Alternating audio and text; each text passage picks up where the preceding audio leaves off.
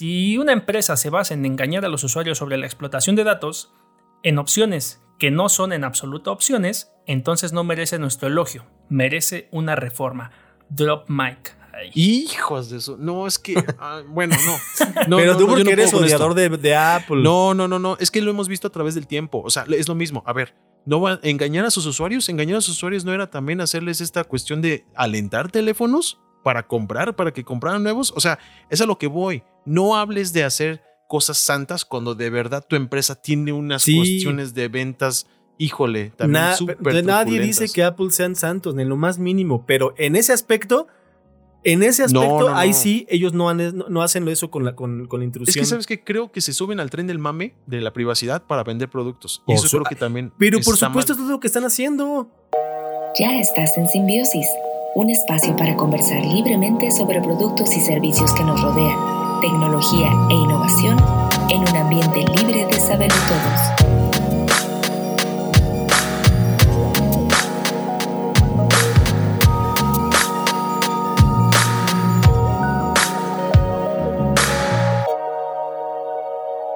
¿Qué tal? ¿Qué tal? Bienvenidos una vez más a Simbiosis. Y el día de hoy nos acompaña Gastón, a.k.a. Burton, arroba Gastón Álvarez, ZBS en cualquier red social.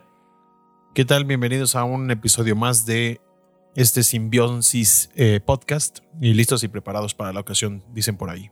Listo, preparado como un soldado. También tenemos como un soldado en primera fila a Carlos, a.k.a. Cero, arroba Cero Alba en sus redes sociales. Bienvenidos como cada semana a Simbiosis Podcast. Ahora sí tenemos un montón de temas. Sí, sí, sí. Bueno, como nunca, ¿no? Sí. Y yo, Hornas, arroba Hornas, también en cualquier red social. Y en el sumario del día de hoy tenemos muchos temas, pero la verdad es que muchos nada más son noticias rápidas también, ¿eh? Como eh, el Día eh, Mundial de la Arquitectura de la Información, un nuevo sitio de Neuralink, una fabulosa exposición de Pingu, uh, Pingu, ya, ya somos viejunos, dirían por ahí también. Nuevas noticias de Evangelion, un par de nuevos logotipos y nombres también de, pues de este año, este año que todo el mundo se quiere renovar. Eh, nuevamente noticias de Apple, en específico Tim Cook contra Facebook. Y noticias sobre trabajo remoto que está en el nivel, ah, bueno, a nivel mundial, eh, pues moviendo, moviendo las cosas para, pues para bien, yo diría en algunos aspectos, ¿no? Y tres recomendaciones, eh, unas que van de este mes de febrero, eh, uno si te gusta el cine japonés y otras de ofertas de este año. Tres previews de videojuegos principalmente y ya. Eh, así que empecemos eh, con la primerita. ¿Ustedes han habl- oído hablar de esto de... Bueno, ¿saben, ¿saben qué es arquitectura de información? No, ahí sí desconozco completamente. Pues yo, yo más o menos por lo del... Bueno, no sé si sea si se refiere a lo de eh, administración de la información, eh, bases de datos y ese tipo de cosas. Eh, no necesariamente. Antes, eh, pero es que precisamente se va a celebrar el 27 de febrero el Día de la Arquitectura de la Información a, nive- en- a nivel mundial. Y eh, pues para no obviarlo precisamente, me gustaría pues explicar qué es esto de la arquitectura de información muy muy rápida, ¿no? La arquitectura de información es una disciplina que se encarga de estudiar, analizar, eh, organizar, distribuir, disponer, ¿no? La, la- la- la información, como su nombre lo dice, en una serie de sistemas y, y, eh, en sistemas ya sean interactivos o no interactivos. ¿Eso qué quiere decir? Eh, digamos que si tú vas a... ¿Cómo empieza la arquitectura de información? Es en las bibliotecas, por así decirlo, ¿no? Entonces. Tienes muchos libros y cada biblioteca puede definir cómo organiza sus fichas bibliográficas para que accedas a ella, ¿no? Y tiene varios, la arquitectura de información se, se- se, eh, tiene varios, varios sistemas, ¿no? Sistemas de etiquetado, cómo vas a estar nombrando las cosas, Ujú. sistemas de búsqueda, cómo vas a encontrarlas, ¿no? Con una ficha bibliográfica, con tu buscador de Google, ¿no? Dependiendo en qué sistema estés. Eh, hay, hay diferentes cosas. Entonces, básicamente, la arquitectura de la información trata de esto, de organizar la información que se nos presenta. Ahora, en este mundo virtual en el que nos, desarrollamos más, pues cuando tú entras a un sitio web y ves un menú en la parte de arriba y luego tiene, eh, no sé, se despliega un menú contextual y ves más cosas adentro, todo eso es una organización por bloques, si quieres decirlo, que un arquitecto de información, eh, si es que, eh, si no es que fue un webmaster, que en su momento los webmasters eran los todólogos, los que hacían todo y distribuían y se encargaban de ver qué va en el header, qué va en el footer, qué va en el sidebar, qué va en el centro. ¿Sí, ¿Sí me explico? Y cómo vas a nombrar las cosas. Es decir, no sé cuántas veces les ha pasado que en un sitio, en la parte de arriba, quieres buscar, este, no sé, eh, playeras y eh, de repente adentro ya del contenido de playeras tienes, estás viendo zapatos también, ¿no? Entonces, mm. eso, eso no es una buena arquitectura de información porque no estás viendo los elementos dispuestos en las categorías. O muchas veces pasa que puede ser incluso puede ser un accidente o puede ser intencional que dos cosas se encuentren nombradas de diferente manera, se llama etiquetado, pero que esté bien, porque a lo mejor tú estás buscando, eh, no sé, pantalones, o digamos que estás buscando zapatillas y yo estoy buscando zapatos, ¿no? Pero si estás en España, zapatillas estaría bien, zapatos. ¿Sí, ¿Sí me explico un poco? Sí, sí, sí. Ya, ok. Bueno, entonces los arquitectos de información se encargan de esto, de desarrollar la estrategia para que el usuario eh, comprenda con, lo que, con qué está interactuando, ¿no? Y, facilitarle la navegación y la, la, encontrabilidad. Es que en inglés es findability, pero en español ya saben que está como... Pues, es difícil traducir luego ciertas cosas, ¿no? Sí, una terminología tan técnica, ¿no? Digámoslo. Sí, es muy técnica, pero la encontrabilidad, o sea, que algo te sea fácil de encontrar. Cuando tú entras a un sitio a buscar algo, si no lo encuentras rápido es porque ahí un arquitecto de información está fallando. Podría ser en español, en español sí existe trazabilidad, por ejemplo. Pero la trazabilidad va más, más, más dirigida hacia métricas, hacia estadísticas, hacia el marketing, por ejemplo. ¿Cómo llegaste a tal lugar? Todo eso es la trazabilidad. Pero el findability es que tú en dos clics llegues a, lo que quieres llegar, básicamente, en un clic, así. Estoy buscando perros o gatitos, entras a la categoría perros, gatitos, pam, listo, lo encuentras. Bueno, eh, para no hacer el cuento más largo, espero haberme dado explicado con la arquitectura de la información. Si no, los invito a buscar mucho de esto. Eh, arquitectura de información es un, es un tema muy, muy amplio. De hecho, entra mucho en esto del user experience que, que, pues, que, seguido mencionamos acá porque pues, me toca. Eh, Oye, y, entonces se habla de esto de la, arquitectura de la información, pero entonces este término de arquitectura de la información, por como lo estás manejando, ¿también se refiere a la arquitectura de la información física? ¿O el ejemplo que diste de las bibliotecas nada más fue un ejemplo para entenderlo? No, no, no, sí aplica. Ah, ok. O sea, es física, tanto para información física e información digital. Sí, de hecho, ahorita, pues ya como, pues como estamos en esta época muy, muy digital, ya de unos años para acá, se aplica a, las cuestiones digitales, ¿no? A, un sitio web, a una aplicación móvil, a una tienda online. A una tienda online, exacto.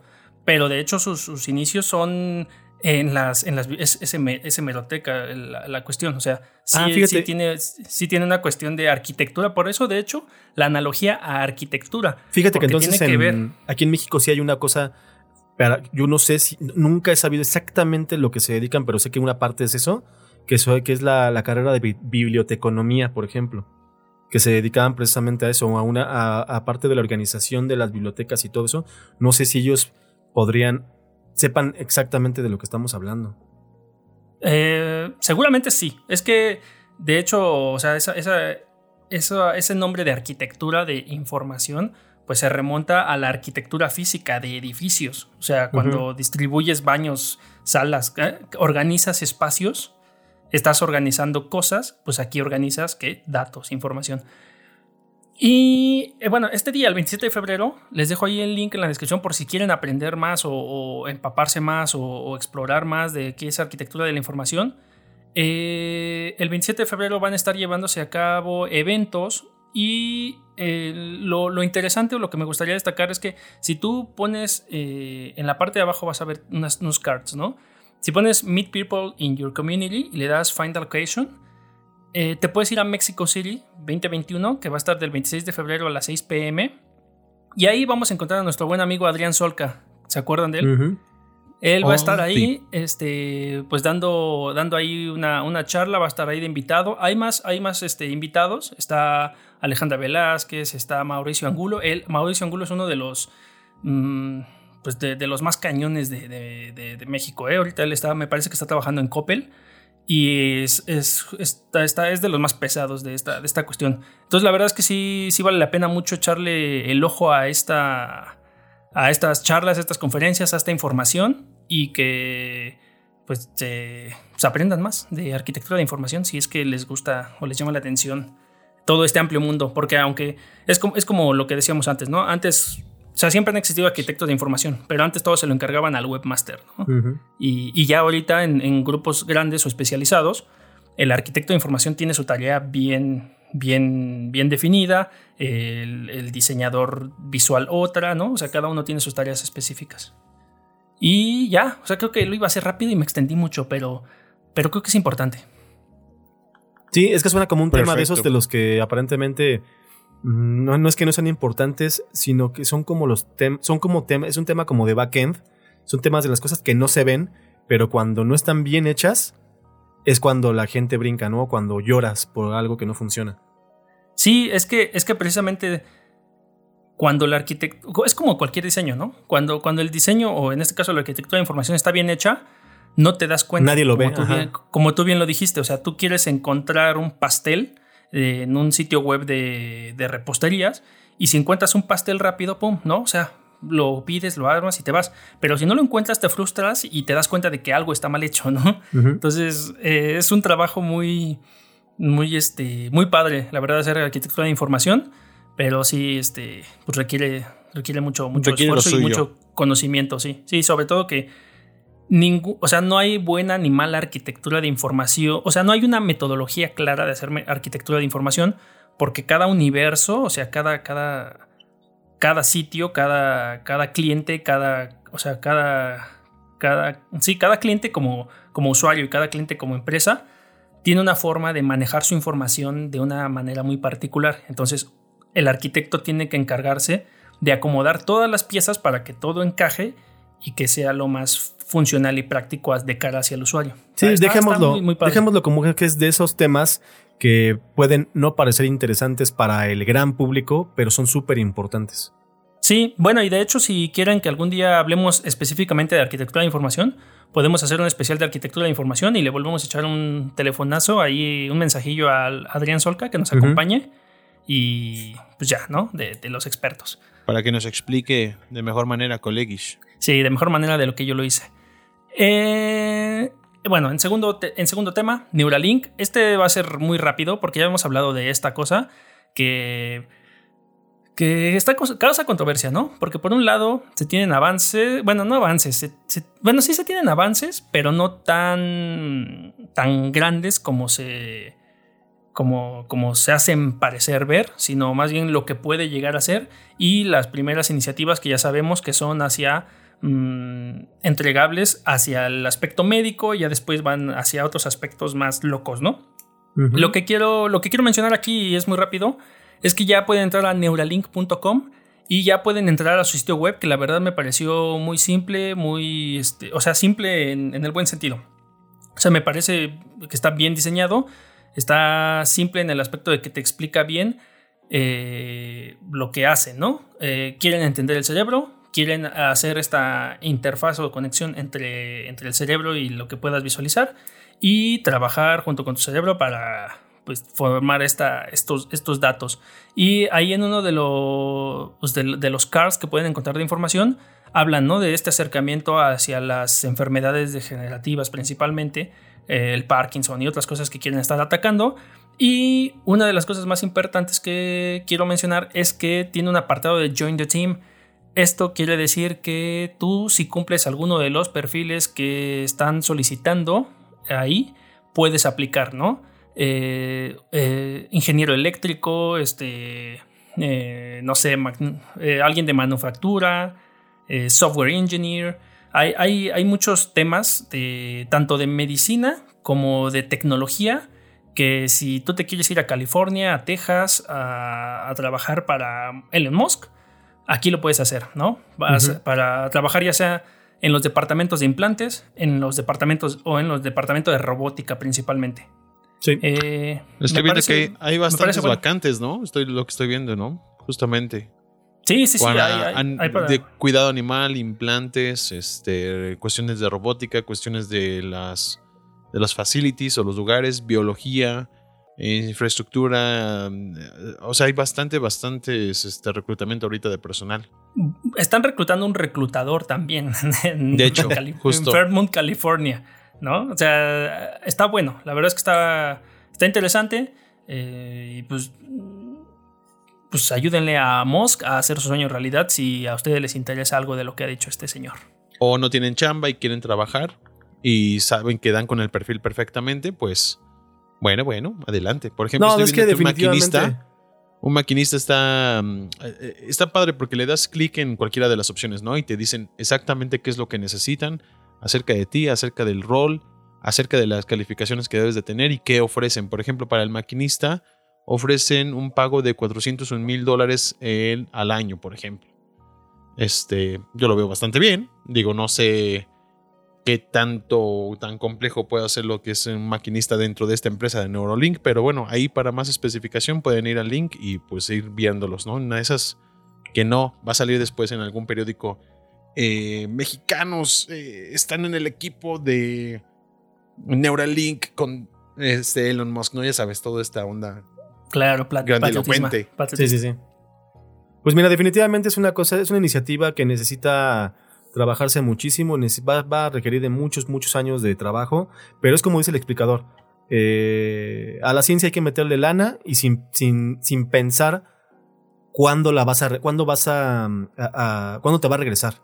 O sea, porque hay muchas, hay muchas cosas así que se les ha metido muchísimo dinero y nunca regresan realmente un producto, realmente algo, pero regresan de, de repente, algún invento funciona o, alguna, o algún estudio eh, sale que cambia la vida de los seres humanos para siempre. Entonces, Sale Es- el horno de microondas, ¿no? Sí, o sea, es que de la, o sea, aparentemente, pues no sé, o sea, a, a ingenieros, a, en el MIT les meten muchísimo dinero y hay güeyes como los que salen en, en- en- mal retratados en, en Big Bang Theory, pero que están todo el tiempo trabajando en sus laboratorios, todo el tiempo. Simplemente es gente que no necesita estar con la eh, eh, co- como con la preocupación de qué va a comer el siguiente, de que no tiene dinero el siguiente mes para pagar su renta, ¿no? Y eso les da oportunidad a los ingenieros y a los científicos pues, de poder tener la mente libre para que se dediquen a lo que tienen que dedicarse y de repente, ¡pum!, algo pega. Esto ya es una cosa, esto ya es una iniciativa muy dedicada a cierta cosa, pero pues sí van a tener que, este Elon Musk va a tener que dedicarle mucho dinero y mucha paciencia a este, a este desarrollo. Pues ya saben, si te dedicas, voy a dar las grandes categorías, ya después se meten a neuralink.com. Si te dedicas al cuidado animal, a los implantes, a la robótica, también a la biología, a facilities, incluso están buscando eh, gente de construcción, eh, IT también, eh, tiendas de este, machine shop, tienda, una máquina de compras, cirugía, reclutamiento, eh, manejo de personas, People Ops eh, y BMI Software.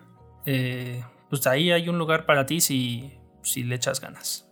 Vámonos. Y si quieres distraerte y no quieres trabajar para Musk, ¿qué onda con esta exposición de Pingu? Pingu hace mucho que no oía de eso.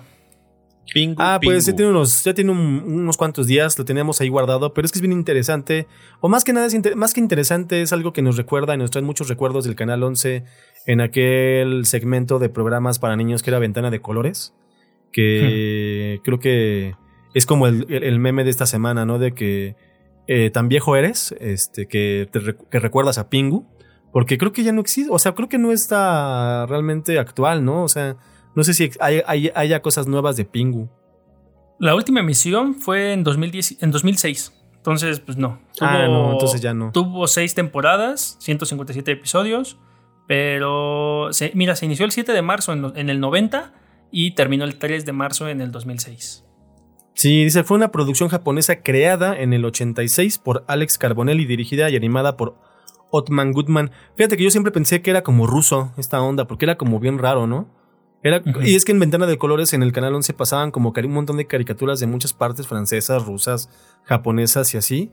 Y más bien este era, era, era animación stop motion con plastilina, pero lo que tenía es que obviamente eh, funcionaba en cualquier país donde lo pusieras, porque como no hablaban con ninguna no tenían ningún idioma realmente, solamente hacían sonidos eh, y como sonidos de trompetas, básicamente con sus picos de, con sus picos de, de pingüinos. Estos personajes se volvieron pues súper mm, pues carismáticos. Y bueno, en esta exposición de Japón, obviamente saben que los japoneses son buenísimos para todo lo que es el merchandising. Y eh, todavía queda tiempo de que la puedan ver porque al final van a poder eh, ir a esta exposición. Eh, va a ir por, por varias partes de, Japón hasta el 2022. Entonces, en una de esas todavía, con, puro, con, suerte, podrás encontrarla. Digo, cuando acabe todo este desmadre, ya sabemos, pero pues tienes hasta el 2022 para ir a Japón, ver la exposición, que es una exposición itinerante porque va a estar en diferentes ciudades, pero pues vas a poder traerte un peluche original de Pingu o productos varios. Y bueno, la exposición te muestra, por ejemplo, hay una, hay una parte muy interesante que es una pared donde están todas y cada una de las cabezas originales que usaban para hacer la animación. De, cuando movía el pico para un, Sí, de cuando movía el pico para hacer alguna de sus eh, sonidos o alguna de sus caras. Y pues está bien cabrón. Muestras ahí de los muñecos cómo estaban hechos, los tamaños originales, sets, eh, dioramas de, de, donde trabajaban, eh, fotografías originales de cuando hacían las fotos del, stop motion. Y era cosa completamente pues fuera de la computación y fuera de ahora las técnicas digitales de que ahora pues hacer stop motion sigue siendo una chambotota, pero sí, pero ahora ya está mucho más fácil que me imagino que en 1980 y algo, ¿no? A mí, a mí me gustaba bastante. Yo sí la ponía, la veía en Canal 11. Sí. Y aunque luego había capítulos repetidos, la verdad es que estaba divertido, ¿no? Ver cómo este personaje de repente eh, hacía su vida cotidiana como pingüino, pero se le atravesaba algo y hacía rabietas y a veces lo solucionaba y a veces no. el resultado era bastante bueno, ¿eh? Por lo que recuerdo. ¿El qué? El resultado de la animación era bastante bueno. O sea, la verdad es que estaba súper fluida estaba entretenida, aunque no entendías ni un carajo de lo que estaban diciendo, o sea, simplemente el uso de la imaginación y de cómo se movían y las acciones que hacían, la verdad es que era bastante, bastante entretenido. Era un producto muy bien hecho. Sí, estaba padre. ojalá, ojalá pudiera, ojalá viniera esta, esta exposición, que lo veo difícil, pero si no, pues tendremos hasta el 2022 para ir a Japón y verla en algún lado. Pues ya te formas para Super Nintendo World. Ándale. Eh, te vas a Studio Ghibli, te vas a ver a Pingu. Y lo que sí pueden, antes de, antes de que termine todo este desmadre, eh, una, en esta semana, en ¿qué, producto de Evangelion compraremos esta semana? Eh, tenemos esta colaboración de la empresa Chic, eh, que es una empresa que es la competencia de Gillette en cuanto a, pues, este, hay rasuradoras manuales. Y rastrillos, ¿no? Rastrillos. Ajá, es que iba a decir Razor Blades, pero pues eso es en inglés. Eh, bueno, pues sacaron con la colaboración con Evangelion, ya saben, ahora vamos a tener el, los Eva Plug Suite Models del doble cero. Bueno, más bien de, de Rei Ayanami, de Azuka y de Mari. Eh, que ahora que pues, es el Evangelion doble cero, 02 y el nuevo Evangelion 05, que es este personaje de, eh, de, las nuevas películas, este personaje que anda en un Plug Suite rosa. Este, y a mi gusto es la más guapa de las tres. Entonces, eh, pues ya tendrán para rasurarse su barba de machos eh, con un muy bonito, una muy bonita rasuradora rosa, ¿no? Mierda, y a mí que me sale un buen de barba. Eh, bueno, no es cierto, me salen tres pelos nada más. Pero sí me gustaría comprarme una, ¿por qué no? una de Rey, me gusta más. Pues es que son coleccionables, ¿no? También. O sea, si bien precisamente a lo mejor no son para usar, de hecho yo no lo usaría, güey. No, pues Son como esos accesorios justamente para coleccionar. Que a mí, a mí, a mí en lo personal se me hace un poquito absurdo todo lo que sale, pero bueno, entiendo que es parte de un mercado que, como bien pasaba en Toy Story 3, ¿no? Con, digo, en Toy Story 2 con este Woody, que existía de todo, pues así es con estas caricaturas y porque pues, cada vez salen más cosas. Yo creo que eh, no, no, no, va a parar. ¿eh? Eso es un mercado que no, no va a parar. Y pues yo las compraría simplemente para tenerlas de colección. Creo que puede salir de todo, definitivamente. Hay que ver qué más sale. O sea, este, aquí ahora sí me sorprendieron.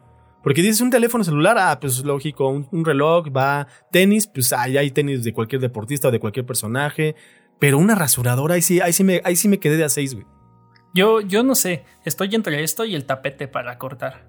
Ah, claro, sí. No, ese, también los se lleva el los premio. kits de herramientas. Eh, Sí, sí, sí, sí. Pero creo que podría comprarme más una, una rasuradora que un tapete para cortar, sinceramente. Creo que yo es que yo sí lo usaría. O sea, sé que se va a desgastar o lo que sea, pero sí, sí lo usaría.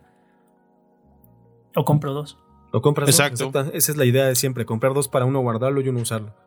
Sí, sí, de ñoño. Exacto. ok. Eh, ¿Qué más? ¿Qué más de Evangelion?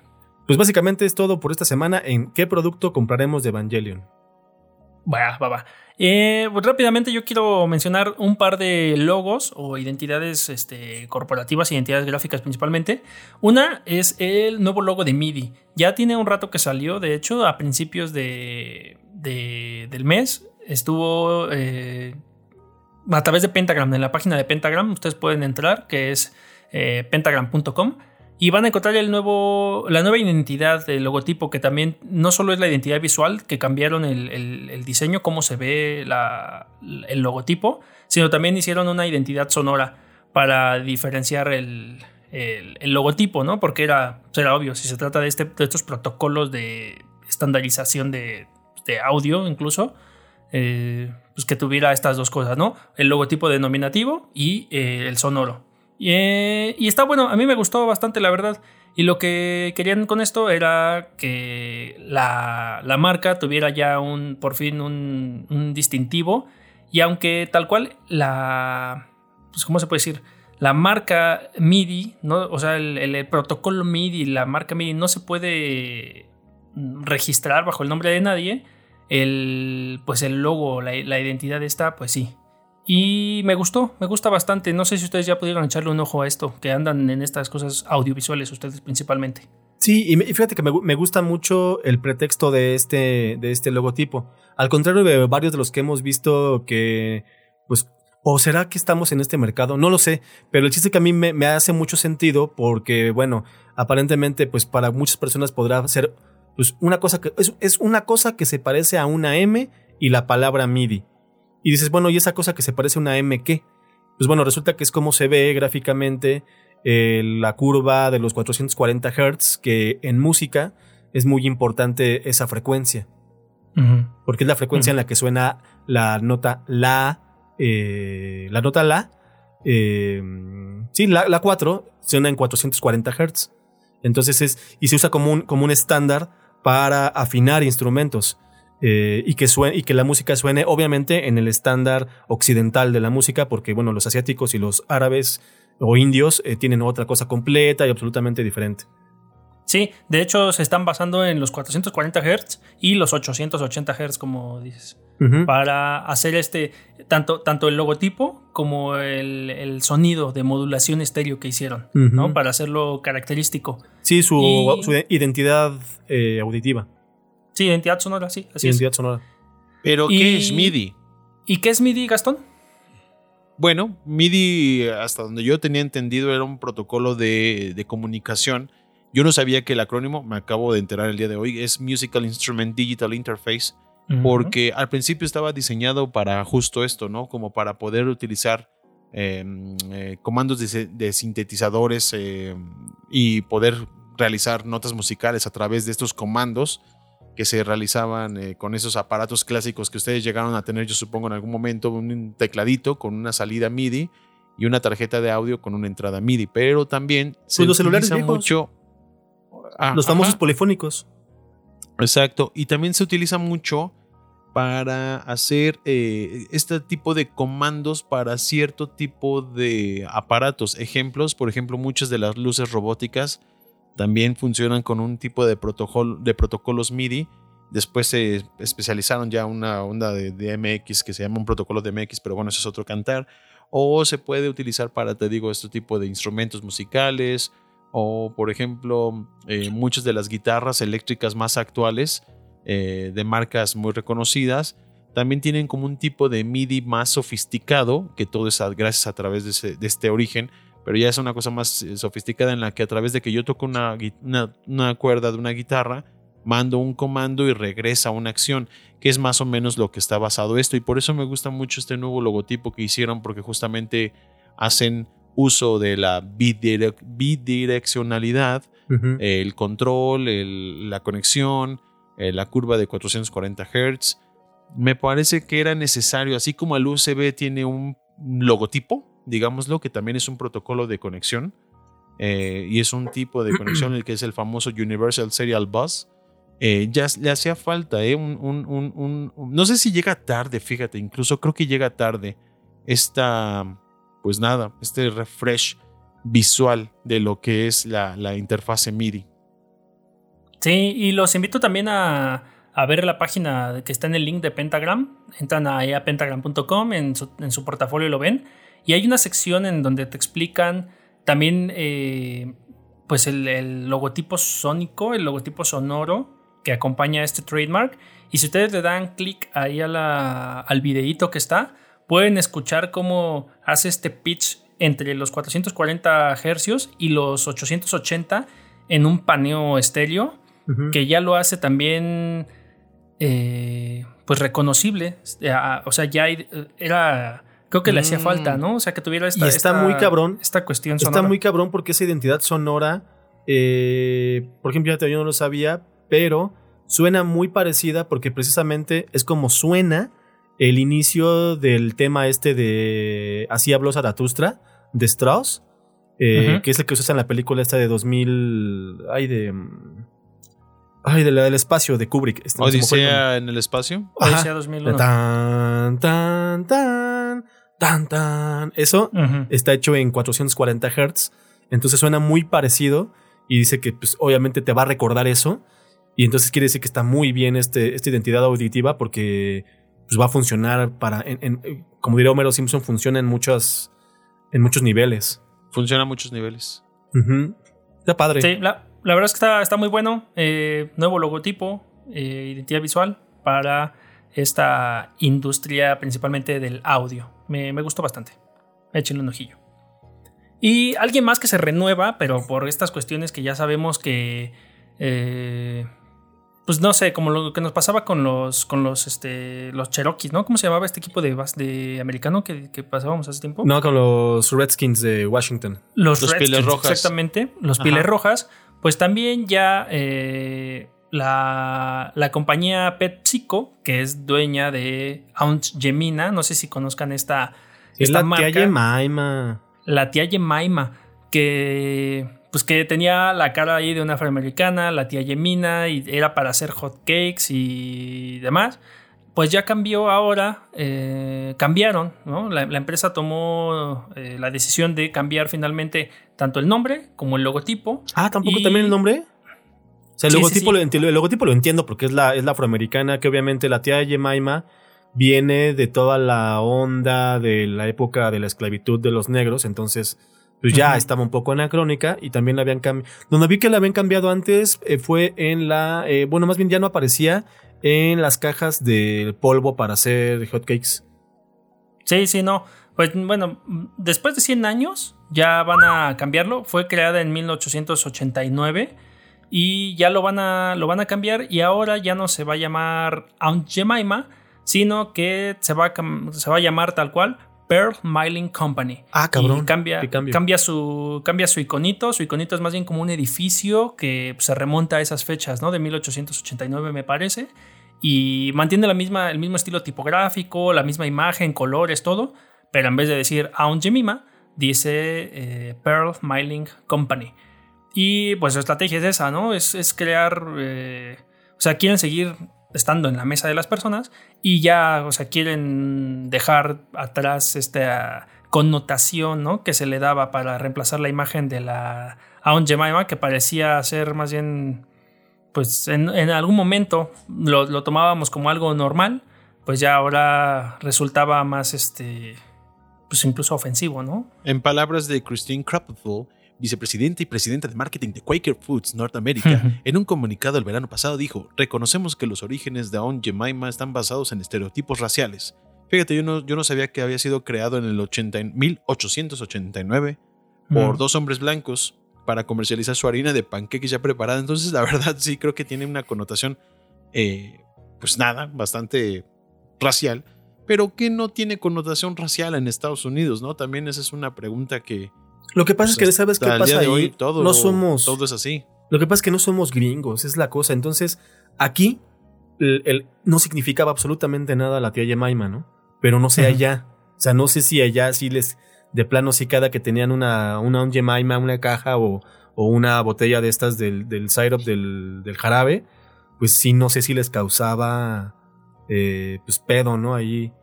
Más bien, yo creo que en México sí significaba algo muy, muy fuerte, muy poderoso, que era que Jemima, si estaba en tu cocina, iba a ser sinónimo de que tenías unos ricos panqueques. No, ¿sabes qué? ¿Sabes qué tiene que ver? Yo creo que se asocia mucho con la esclavitud. O sea, como, como, pues es que es, que de, la época en donde todavía, pues, ah, seguramente tenían ahí esclavos y, y el, y el, y pues, no sé, una, una, tía Emma no. te preparaba de comer y te hacía o sea, quehaceres, ¿no? No nos cabía la onda hasta que pues, no te informas y no sabes un poco de la historia de Estados Unidos, que no, no es una obligación, pero bueno, hay gente que nos gusta saber historia general, pero pues sí era motivo de burla, por ejemplo, alguna vez a una, a un, pues no amigo, a algún conocido de aquí de la unidad que ustedes conocen y les diré fuera del aire, eh, una vez que se ponía, porque antes la tía Yemaima tenía un paliacate amarrado hacia adelante. Entonces, ajá, en esa onda de que de repente los amigos de aquí donde vivo se sentían raperos, uno traía un paliacate así y una vez un güey le dijo, te pareces a la tía Yemaima. Entonces, sí, sí, sí. Ajá, entonces, sí, era motivo de burla, pero no, nosotros no sabíamos nada de la esclavitud de Estados Unidos ni cómo se había manejado, pues. Pero a lo mejor en Estados Unidos sí. Por lo que pues estoy viendo, era mucho más adelante que lo de la guerra civil estadounidense. La guerra civil terminó en el 865 y Jemima salió en el 889. De todas maneras, esto, esto no ha terminado, ¿no? O sea, sí, como el negrito bimbo también. Se han pasado más de un siglo y esto no acaba y no va a acabar jamás. Entonces, pues mira, yo creo que más bien eh, es parte de una renovación. Eh, yo creo que tendrían que haberlo hecho más eh, poco a poco, ¿no? Sí, porque no hasta cambiaron el nombre horrible, así muy cabrón. Y, y, es algo, y es algo que funcionaba, tan funcionaba que lo siguen vendiendo, aunque ya sean propias otras, o sea, han pasado de dueño en dueño, se sigue vendiendo. Yo lo hubiera hecho paulatinamente, no de un golpe así brutal, porque eso te puede también, eh, pues creo que afectar a, las ventas, que es lo que a ellos les importa, literal. No les importa los estereotipos raciales ni nada de pues eso. Sí, porque es, que sin exagerar, sin afán de exagerar, básicamente mataron la marca, ¿no? No, no creo. pues están matándola porque ya no, ya no, va a existir la marca eh, Estratégicamente, visualmente, en el aparador, cuando tú veas a la, a la, tienda, vas a ver lo mismo. Porque la verdad es que está, está muy similar. Lo único que no vas a ver, pues es a la tía Yemaima y no es lo mismo. cara, ¿no? Pero la verdad es que, o sea, sí es el mismo producto. Ah, bueno, es, como, es como, es, como si es de los Redskins, ¿no? O sea, ay, ya no vas a reconocer a los Redskins. Pues, pues, al jugarle con los colores y todo eso, posiblemente te haga referencia, pero ¿sabes qué me recuerdo ahorita precisamente?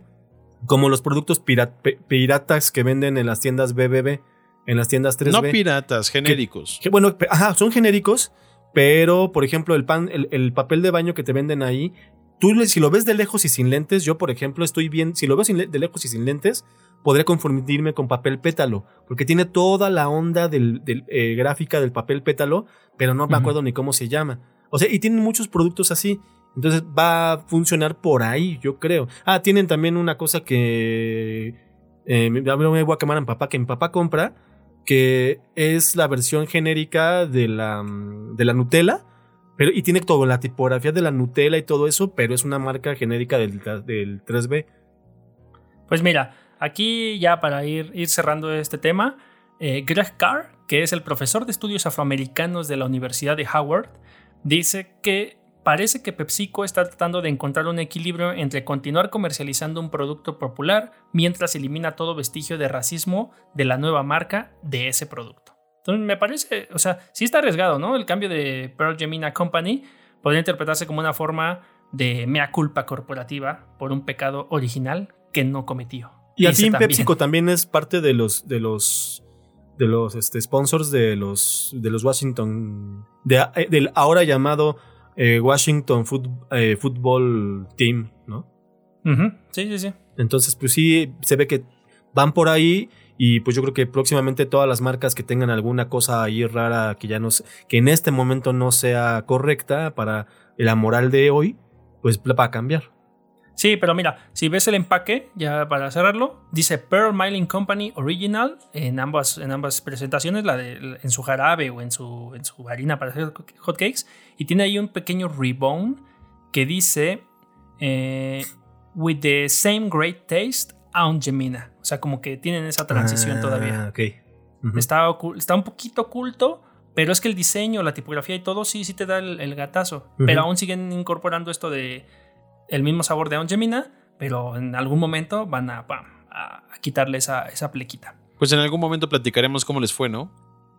Pues, pues no, la verdad es que yo no es que le dé seguimiento a su, a su mercado de ventas de harina y productos. Me llamó la atención esta, esta renovación. Yo que- sí, porque que- si que cocina llega no veo un una- a un Jemima, no, no, no, no, no. Ahora voy voy a compras. solamente compraré tres estrellas. Es que, es, que, es que yo recuerdo que sí me mandaban a la tienda y, ah, compra la harina de la negrita de los hotcakes. Sí. Así, tal cual.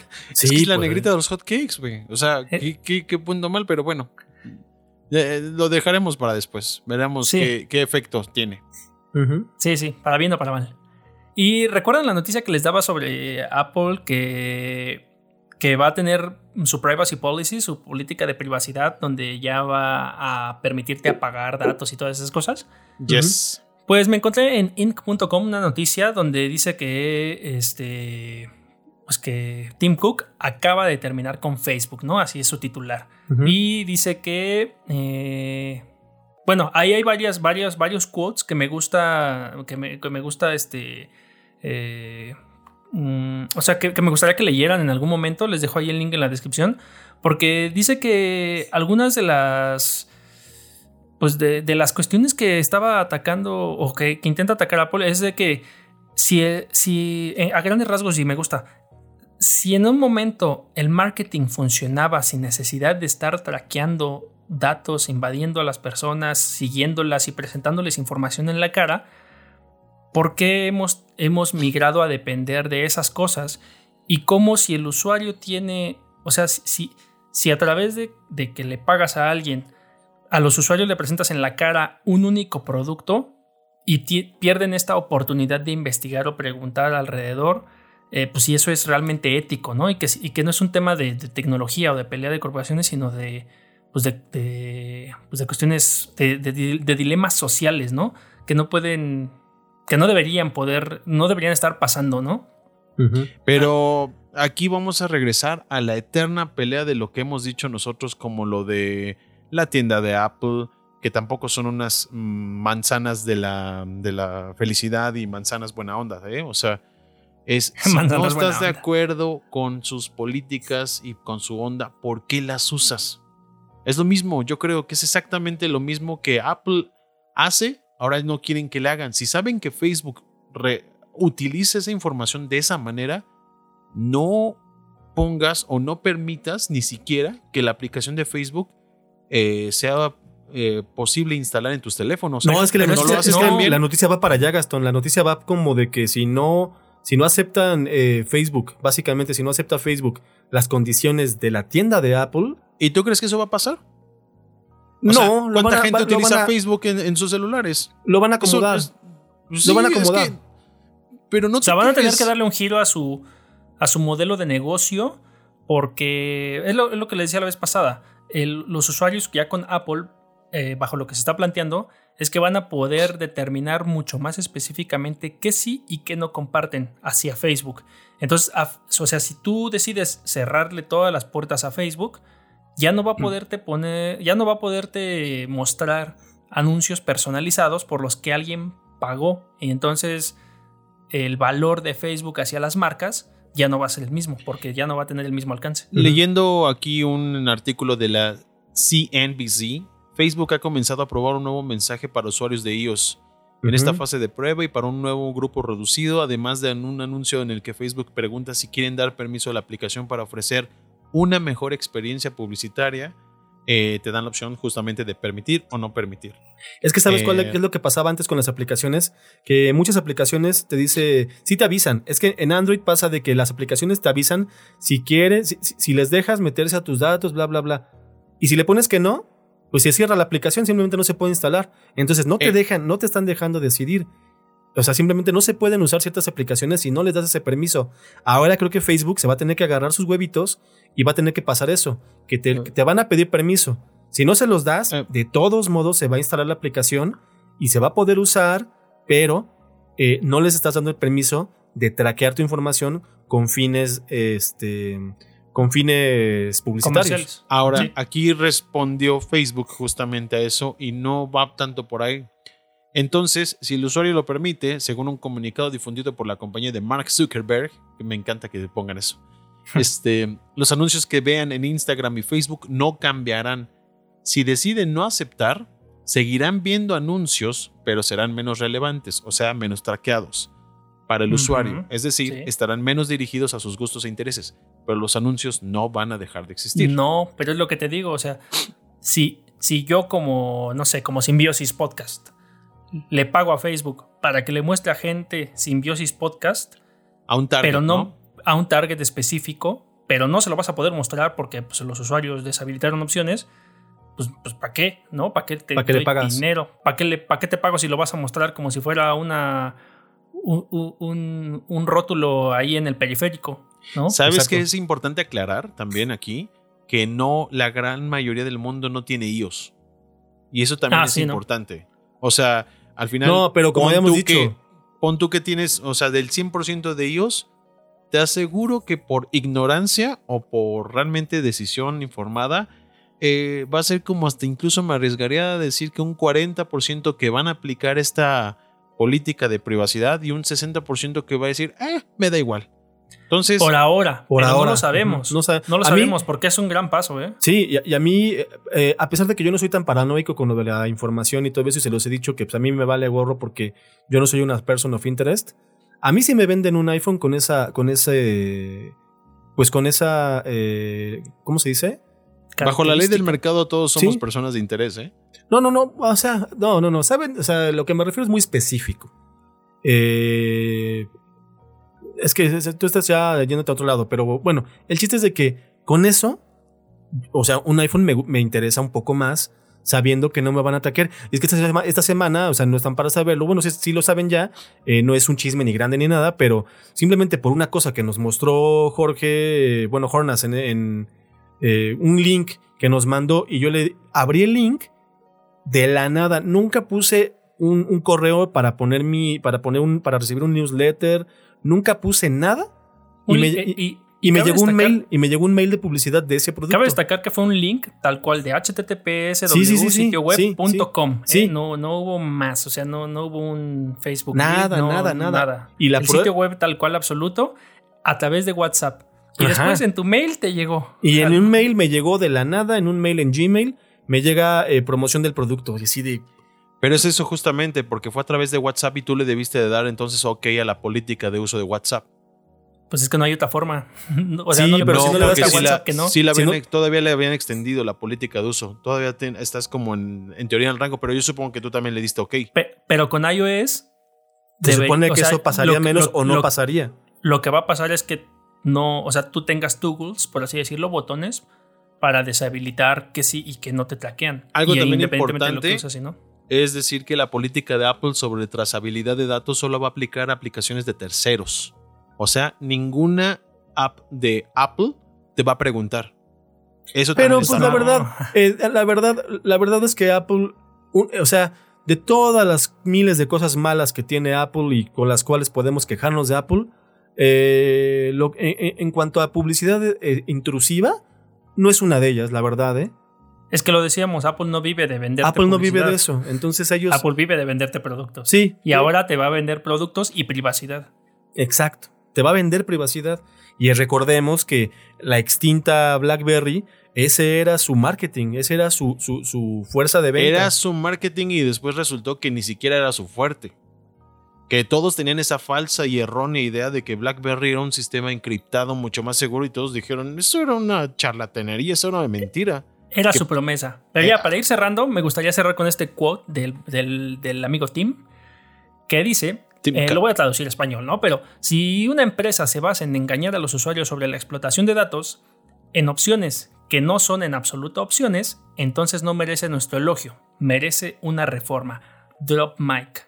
Hijos de eso. No, es que. ah, bueno, no. No, Pero no, tú no, porque no eres odiador de, de Apple. No, no, no, no. Es que lo hemos visto a través del tiempo. O sea, es lo mismo. A ver, no va engañar a sus usuarios. Engañar a sus usuarios no era también hacerles esta cuestión de alentar teléfonos para comprar, para que compraran nuevos. O sea, es a lo que voy. No hables de hacer cosas santas cuando de verdad tu empresa tiene unas Sí. cuestiones de ventas, híjole, también Na- súper de- nadie dice que Apple sean santos, en lo más mínimo, pero no, en ese pero son aspecto, categorías distintas. en ese No, aspecto, no, ahí sí, ellos no, han- no, no hacen eso con la, con, con la Es intrusión. que sabes que creo que se suben al tren del mame de la privacidad para vender productos. Y eso su- creo que también. pero por supuesto, mal. es lo que están pues haciendo. sí.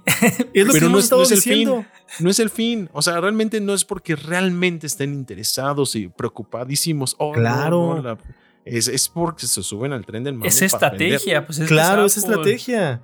Pues eso es, eso es lo que voy, eso es lo que me da risa. No, si fuera pues, realmente una cuestión seria, diría, ah, órale, no, pues sí tienen razón estos güeyes, pero es- no lo hacen por eso. Pues precisamente por eso, y no es un tema de esta semana, porque es un tema muy largo que yo, pero- pero eh, pues en un me- medio pequeño preview, ya leí completa la, la, la onda esta de la solicitud de la ley para lo de las redes sociales y todo eso, y tiene una cantidad de estupideces y cosas ridículas que ya hablaremos en otro momento, y es eso, precisamente igual que Facebook. No lo van, no lo hacen porque sean buenos, lo hacen por sus propios, por sus propios, este, por los Intereses. Yo intereses. le digo a los simbiontes, a los simbiontes, simbiontes, o a toda la gente que nos escucha en Simbiontas. Podcast. los eh, simbiontes ese es inclusivo. güey. no, simbiontas, Sí. simbiontex. Exacto. Este, que también accedan a esta discusión eh, ahí en los comentarios y que Sí, comenten, comenten, porque creo que esto puede, más allá de polémica, creo que es interesante Está bueno el chisme. O sea, el chisme, vamos a entrar al ventaneando informativo. y eso aquí no acaba, ¿eh? eso de Tim Cook contra Facebook aquí no acaba. No, Sí, va, eso va- va para largo. Team contra, Ma- contra Mark. Ujú. Y ya, vamos en las recomendaciones porque nos extendimos bastante en temas y vamos cerrando. Eh, Gastón, ¿tienes ahí que recomendarnos algo por San Valentín a corazoncitos? Mis Es que en el momento que se está grabando este Insomnia Podcast es el día de San Valentín. Y como cuestión tecnológica, pues dije, "Eh, la verdad es que creo que puede ser una ayuda para la gente que, o a lo mejor lo- la utilizaron en este día, también eh, que nos compartan, o para futuros eh, días de San Valentín, o para futuros momentos que a lo mejor que no sean San Valentín, pero tienen que ver con parte de este festejo. Y son varias aplicaciones, ahí les vamos a dejar los, eh, los links, pero unas de ellas, por ejemplo, es esta famosa, yo no sabía que era tan famosa hasta ahorita que me puse a investigar, que se llama House Party. Eh, es una aplicación que está disponible para Android Apple, y Apple. Y pues es en cuestión, es para Apple. Ofrece una gran interacción, además de contar con eh, tipos de juegos, una interacción que con amigos es como un pequeño club, digámoslo, ¿no? Eh. El nombre lo dice. Creo que está bastante eficiente y cómo te conectas y todo ese show. Y pues bueno, ahí se las dejamos.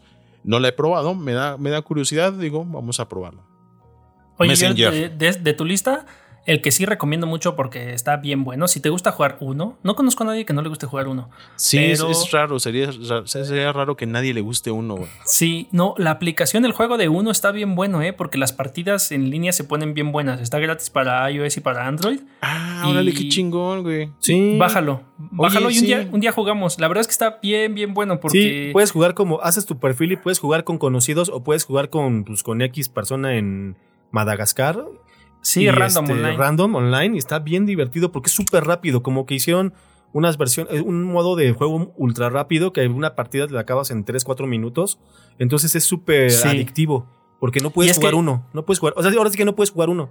Pues Sí, justo no, yo creo que, que- a- aplica bien para la amistad, ¿no? En este sentido que de momento con esta cuestión de la pandemia de todos, todos a sus casas, todos de la sana distancia, yo creo que sería una opción. No, no lo conocía, ah, digo, qué bueno que tú me la recomiendas. Lo voy a instalar y vamos a probarla a ver qué tal. Sí, hay que Sí, probarla. vamos a jugarlo porque yo, yo lo jugué hace muchos, muchos años y estaba bien buena porque había cartas que pues, automáticamente se, se, se cambiaban, ¿no? Por ejemplo, la de cambio de turno o la de saltar. Y también tenías un tiempo para votar tu tarjeta. Ujú. Si no, se, se- se- se ponía una tarjeta como por default. Y si en, no sé, digamos 10 segundos no la tirabas, solita se votaba tu tarjeta, ¿no? Entonces eso también hacía que el juego avanzara Rápido. Sin, sin entorpecer a nadie, fuera rápido. Ajá. Pues, pues no, no, no, no tengo por qué no instalarla y lo voy a probar. Sí, Eh, y, otra es- de y las esa- aplicaciones. y además es cross-platform, ¿eh? Puedes jugar tú en Android y yo en iOS y puedes jugar sin bronca. Yo jugaba en iPad. Estaba, Eh. estaba buena, ¿eh? Bájenla, bájenla, sí. Esto, esto también de crear salas privadas y enviar mensajes de voz me late que está bastante cagado. Eh, otra aplicación muy conocida, evidentemente, es Among Us, que es un juego, porque cabe resaltar que justo eh, este tipo de aplicaciones que se recomiendan para ahorita es como para pasarla bien entre los compas, entre los compis, entre los colegis. Entonces, pues bueno, no hay que darle más presentación a Among Us, ustedes lo conocen también perfectamente bien. Y pues si les gusta, yo lo probé y la verdad no me atrapó este juego. Eh, como que no, no, no, no es mi target. ¿Pero con quién lo jugaste?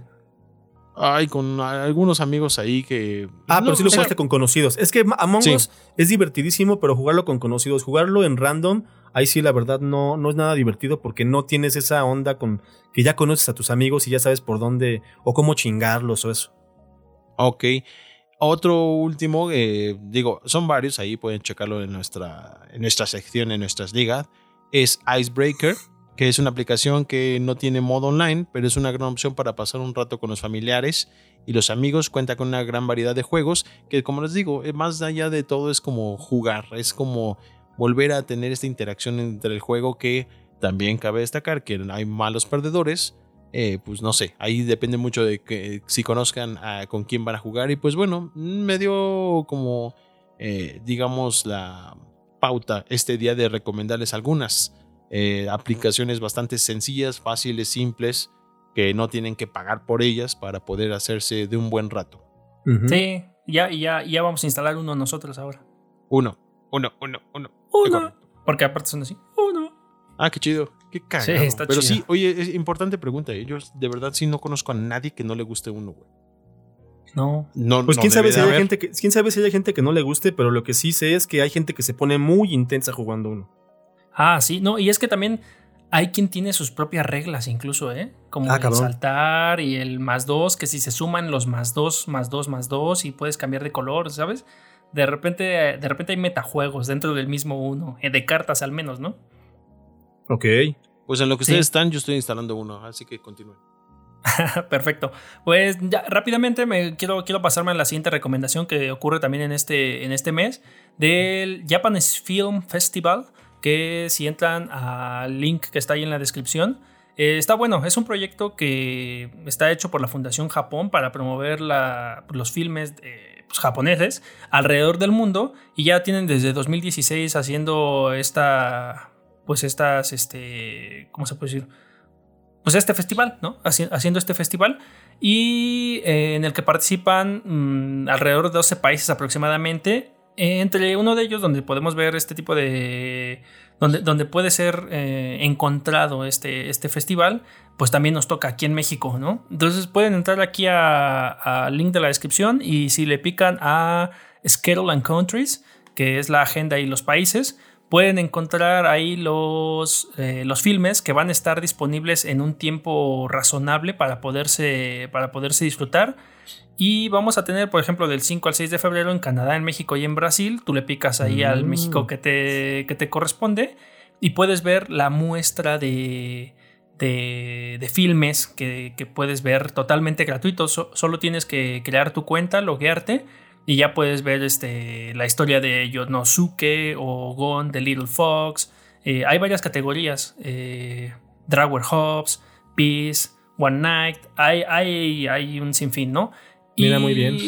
Hay diferentes, diferentes, este, pues por días los van liberando, ¿no? El 5 de febrero, el 6 de febrero, ya, o sea, unos, incluso para cuando escuchen esto a lo mejor ya pasaron, pero pueden a lo mejor estar disponibles en un futuro. Me parece que van a estar disponibles eh, todavía hasta 48 horas, por ahí, por ahí leí. O sea, entren, entren y exploren todo el sitio, pero en How to Enjoy Ahí, ahí dice, ¿no? Te registras. 24 horas después del estreno están disponibles. 24 horas a partir del estreno. Entonces, eh, dénselo. No quería dejar pasar más tiempo eh, porque pues ya es febrero. No, y ya es en estos días. Y ya es en estos días. Entonces, agéndenlo y véanlo, es gratis, ¿no? Otro, otra cuestión que ver en esta cuarentena. Hoy más que nunca se me hace increíble que haya gente que diga que no tiene nada que ver. no, está muy cañón, ¿eh? Sí, sí, sí. Muy cañón. Y ya, esto, Japanese Film Festival eh, online. Véanlo, por favor. Algo que tampoco no queríamos dejar era que recordar que, eh, bueno, esta semana fue el, año nuevo chino. Este, y eh, precisamente un montón de tiendas online de, videojuegos tienen rebajas, bueno, de videojuegos y de productos en general, ¿eh? porque AliExpress, Van Gogh, todas las tiendas básicamente tienen las rebajas del año nuevo lunar, como para no decir año nuevo chino, para que no se vea, no, igual para evitar a la Conapred, a la, a la Conapred digital, este, pero dicen rebajas del año nuevo lunar y año nuevo Confucio. Del año nuevo, ajá, de Confus, de Confucio, inventor de la confusión. Este, y hay muy buenos, hay muy buenas ofertas, ¿eh? Este, he encontrado cosas con el 87% de descuento, así que terminan costando 45 pesos, ¿no? O sea, hay juegos muy buenos, eh, juegos eh, para VR muy, muy, muy baratos de, en Steam, que es en donde más yo he visto, este, porque es la que más uso. Eh, pero también hay en, en, Xbox, ¿no, Jornas? Sí, en Xbox y en, y en PlayStation, ¿eh? Hay mucho ahorita de juegos japoneses. Yo compré eh, ay, ¿cómo te dije que se llamaba este juego? Se me fue el nombre. Este. Ay, no, no, bueno, ahorita, ahorita que venga el nombre a mi mente se lo digo. Es que estaba explorando la página de Steam que pusiste ahí en la descripción. Sí, es que yo no quiero enumerarlos porque son tantos que pues igual y no, digo alguno que le guste a alguien. Entonces, más bien mejor métanse, véanla y a ver qué, qué se compran. Sí, no, no, la verdad está, está amplio el catálogo todavía. Y, y pues échenle, échenle un ojo. Y en lo que yo me acuerdo, ¿cómo se llama este juego que me acabo de comprar? Ah, Sekiro. Ah, me acabo de comprar Sekiro. Sekiro. Sekiro Shadows Die Twice. Eh, no lo he jugado, pero compré la versión GOTI. Me costó como 800 pesos, algo así. Y como no he ido al cine, no he salido con mi novia, no he gastado mucho dinero, pues dije, ¿por qué no? Yo lo valgo. Pues sí. Lo valgo. Es 14 de febrero, me quiero mucho, Día del Amor y la Amistad para mí mismo. Ahí está. Aparte que era el último día ya de la, de la oferta, me parece, al menos para ese juego. Pero échenle un ojo a los, a los juegos japoneses, a los juegos japos. Quiero jugar Hades también. Hades también, que fue de los más premiados y de los más vanagloriados en el último año. Por ser un juego muy bueno, siendo un juego indie.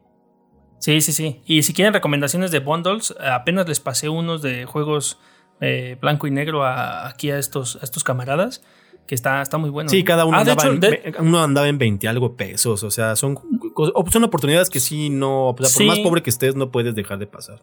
De hecho, el link sí lo puse en la sección de videojuegos de nuestro Discord, ¿eh? Ah, pues ahora, que me, ahora que me acuerdo. Es un por qué tienen que entrar a nuestro Discord. Sí, sí, sí, ahí está para que viviera eternamente. Oigan, pues yo nada más quiero dar un preview rapidísimo porque no lo alcancé, no, no lo pude jugar, pero voy a jugarlo y ya les, les platicaré la semana que viene qué tal me pareció. Eh, pues salió esta semana, se filtró eh, lo que iba a ser la versión de 007 GoldenEye para un remake que iba a salir para el Xbox 360 en su momento, que nunca salió porque pues Nintendo evitó que saliera. Eh, Activision, que es propiedad, bueno, propietario de Rare en su momento, este juego lo había hecho Rare en su momento para el Nintendo 64. estaba haciendo esta, este desarrollo y Nintendo no quiso que saliera, dijo Nintendo que no, que bajo sus políticas ningún juego que haya salido en ninguna en alguna plataforma de Nintendo, sea de la marca y compañía que sea, que sea juego o obviamente que sea un, un juego exclusivo de alguna consola de Nintendo, nunca va a salir en ninguna otra consola. No sé si, ah, eso, no sé si eso se ha cumplido, la verdad. Mm. Que sea, o sea, juego exclusivo de Nintendo, para alguna plataforma de Nintendo. Habría que investigar, la verdad no, eso fue lo que dijo este güey. Eh, la verdad es que no, no sé si lo hayan cumplido cabalmente hasta el momento, pero bueno, al final este juego no pudo salir en su momento para el, para el, Xbox 360 y hicieron este remake que, como dicen los, los desarrolladores, estaba, eh, solamente faltaba eh, reparar 90 bugs en todo el 100% del juego, por lo cual ya estaba en un 99% del desarrollo. Y pues al final ahora lo podemos se liqueó súper fácil de descargar. igual les dejo los links en la descripción. Está muy sencillo de descargar, muy sencillo de usar con el emulador de, de, este, de, Xbox 360. Ya lo instalé, no he podido jugarlo, pero me lo voy a aventar para todos ustedes. Y este, pues, a, ver, qué tal está. Eh, lo, lo, que tiene muy padre es que nada más es que con el simple botonazo del Select puedes ver cómo se veía eh, la versión de Nintendo 64 y cómo se ve la versión de, Xbox 360. Órale. Está padre porque sí, sí hay un cambio pues abismal, ¿no? Eh, las mecánicas son exactamente las mismas, los niveles son exactamente los mismos, todo es igual, solamente es una actualización gráfica muy muy bonita de este juego tan aclamado en su momento para el Nintendo 64. ahora lo podemos tener en las computadoras PC, muy sencillo de emular, la verdad. Eso es por, esa parte. Eh, por otra parte, rápidamente salió, eh, igual es un preview porque aún no sale de hecho este juego, pero va a salir eh, este King of Fighters 2002 Unlimited Match que ya había salido para PC. Este, que puedas ya, bueno, puedas, es un juego igual del 2002, pero para jugarlo en, en plataformas nuevas, bueno, pues ya tiene un tráiler oficial para salir en PlayStation 4. ¿Qué cambia? Bueno, es el mismo juego, básicamente, pero tiene eh, un nuevo personaje, tiene gráficas mejoradas, es un, es un, aparte, no es un remake, sino es un remaster. Y, pero dicen que, pues, bueno, si sabes jugar el, King of Fighter 2002, eh, puedes jugar perfectamente este con las mismas mecánicas y todo, no cambia nada para que obviamente los combos que ya te sabías y todo eso los puedas seguir haciendo. Pero la noticia es de que ya salió el tráiler para PlayStation 4 y está por salir antes de que termine marzo. No hay, una, no hay un día exacto, pero antes de que termine marzo saldrá este y va a salir un precio bastante decente de 15 dólares. No se me mm, hace nada caro eh, para los fanáticos de King of Fighters. Sí, para los fanáticos de King of Fighters y que tengan un PlayStation 4 y quieran jugarlo de forma eh, pues digamos, pues, original realmente, pues van a poderlo jugar por este precio. Y, Oye, ¿y se va a poder jugar este para PlayStation 5 con retrocompatibilidad o algo así? Va a tener retrocompatibilidad y va a mm. respetar, eh, obviamente, el juego en línea. Este, lo cual va a estar padre porque pues eso es precisamente algo que debe de tener ahorita cualquier juego de peleas, juego en línea y es una forma es una forma digamos legal de jugar un juego del 2002 eh, pues en línea, ¿no? Y más un juego de peleas que como no requiere tantísimo procesamiento gráfico, se dice que se va a jugar muy muy bien en línea en tiempos, o sea, con un lag de nada, o sea, muy bien. Oye, qué chido, eso, ¿eh? Yo sí lo voy a, me lo voy a dar también. Sí, entonces está padre eso precisamente y va a tener una cosa que se llama eh, rollback, que solamente algunos juegos del, de, ay, se me fue el nombre de esta empresa, de los de Guilty, de los de Guilty Gear tiene ese, esa onda que reduce aún más el lag para conexiones lentas. Entonces quiere decir que se va a poder jugar muy bien. Hay muy buena esperanza de esto. Y porque en estos días también han estado saliendo los personajes, trailers de los personajes de lo que será King of Fighter 15. Pero pues eso lo veremos en algún otro momento porque han salido muy pocos. No hay una fecha mínima para cuándo va a salir. Eh, así que han salido personajes uno por uno. La semana pasada salió Yoi Hihashi. Y pues como que a la gente no le ha gustado mucho eh, físicamente cómo se ven, pero es otro tema. Y eso sería todo por esta semana. Sí, ya. Eh, pues bastante variadito de todo, ¿no? Arquitectura de información, eh, ofertas laborales, nuevos logotipos, dimes y diretes entre Facebook y Apple. muy, muy buenas recomendaciones, diría yo. Y, y, un par de previews interesantes. Ya. Estuvo, estuvo variadito el programa el día de hoy. De todo. De todo para todos.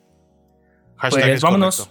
Eh, muchas gracias por escucharnos y nos vemos. Eh, pues, nos, escuchamos pronto. Muy bien. Bye. Chao. Bye, bye, bye. Visita simbiosispodcast.com y continúa la conversación en Facebook, Instagram y Discord. Comparte y suscríbete a través de Spotify o tu reproductor de podcast preferido. Así llegaremos a más simbiontes como nosotros.